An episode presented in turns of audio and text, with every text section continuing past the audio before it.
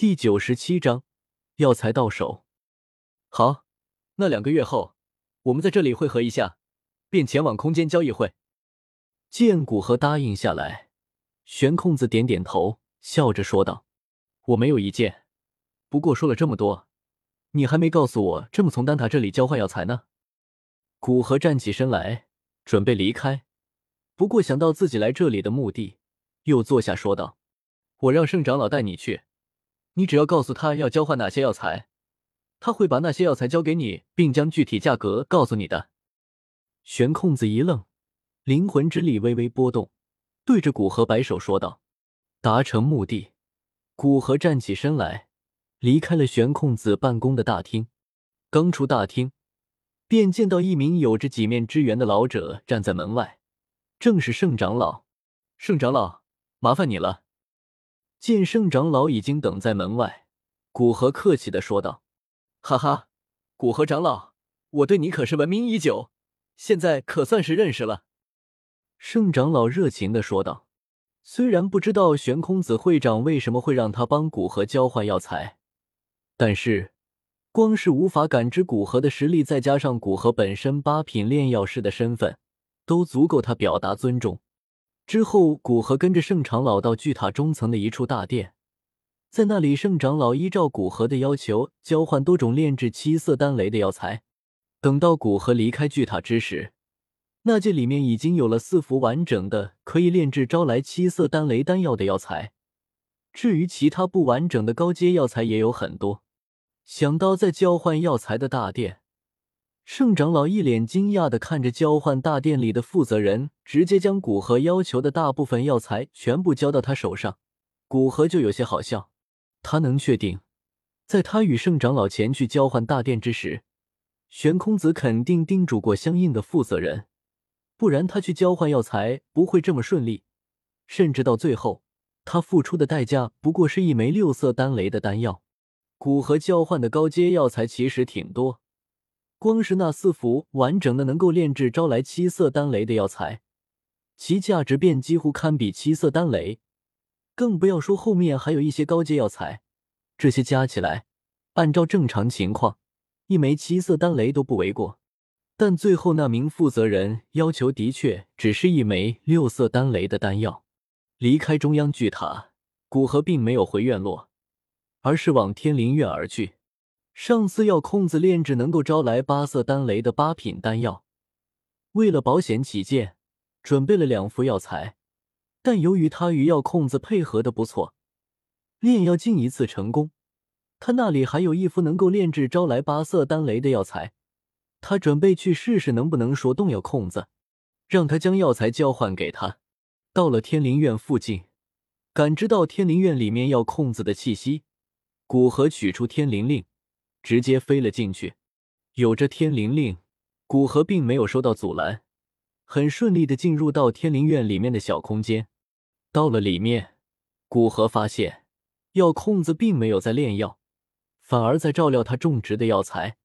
此时，他正站在一株血红色的小草旁，小心翼翼的将手中玉瓶装着的蕴含着极强火属性能量的血液滴在小草的叶子上。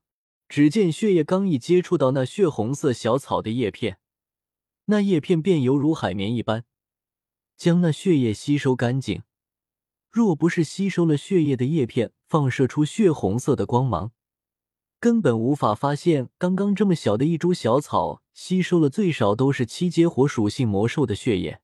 血灵幽冥草，古河心里暗道，对这种药材倒是不陌生，因为若是他有条件。多半也会种植，这是一种少有不受时间限制，可以很快的成长起来的高阶药材。成熟之后，能够作为炼制八色丹雷血化丹的主材料。血灵幽冥草能吸收生物的血液，并且等级越高的生物血液，对其成长越好。若是每天用七阶甚至八阶魔兽的血液浇灌，估计一两年便会成熟。不过，这需要的血液堪称海量，少说也要杀四五头七阶甚至八阶魔兽，而这哪怕对于古河来说，都是一件颇难完成的事情。见古河到来，药空子收起玉瓶，站起身来，笑着道：“你不是要去我师兄那学习炼药术和熟悉异火吗？怎么有时间来我这里？作为玄空子的师弟，本身又是小丹塔的一员，药空子当然知道古河身上发生的变化和情况。不过，对于古河实力提升过快，倒是没有发表什么评价，一如既往的信任古河。是这样的，我要炼制高阶丹药。”但只收集到一些能够炼制七色丹雷的药材，没有更高阶的，所以想问一下，你原先那一幅八色丹雷的药材还在吗？古河也没有客气，直接出声问道：“还在？怎么，你就要开始炼制八色丹雷的丹药了？”药空子点点头，略显惊奇的问道：“他可是知道古河的水平，虽然灵魂力量强大。”但炼药知识在八品炼药师这一群体中堪称浅薄，还是他给古河讲了不少炼药知识，帮他补齐这一块短板。虽然知道现在古河提升到半圣，较之他初见古河时，灵魂力量肯定有了极大的提升，但想来也不过是与他的灵魂力量相当。想要炼制出八色丹雷的丹药，困难极大。古河笑了笑，没有说话。降落到湖心岛屿之上，抽出一部分灵魂力量，顿时，一股无比强烈的灵魂威压出现在岛屿之上。那股威压犹如实质一般，让岛屿之上的植物都无风自动。随着古河心念一动，岛屿之上的动静顿时消弭一空。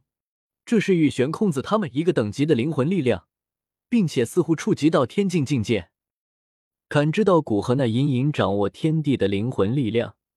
药空子沉默良久，方才半是感叹半是羡慕的说道：“他用了足足二三十年，方才从能够炼制招来七色丹雷丹药，变成能够炼制招来八色丹雷的八品炼药师。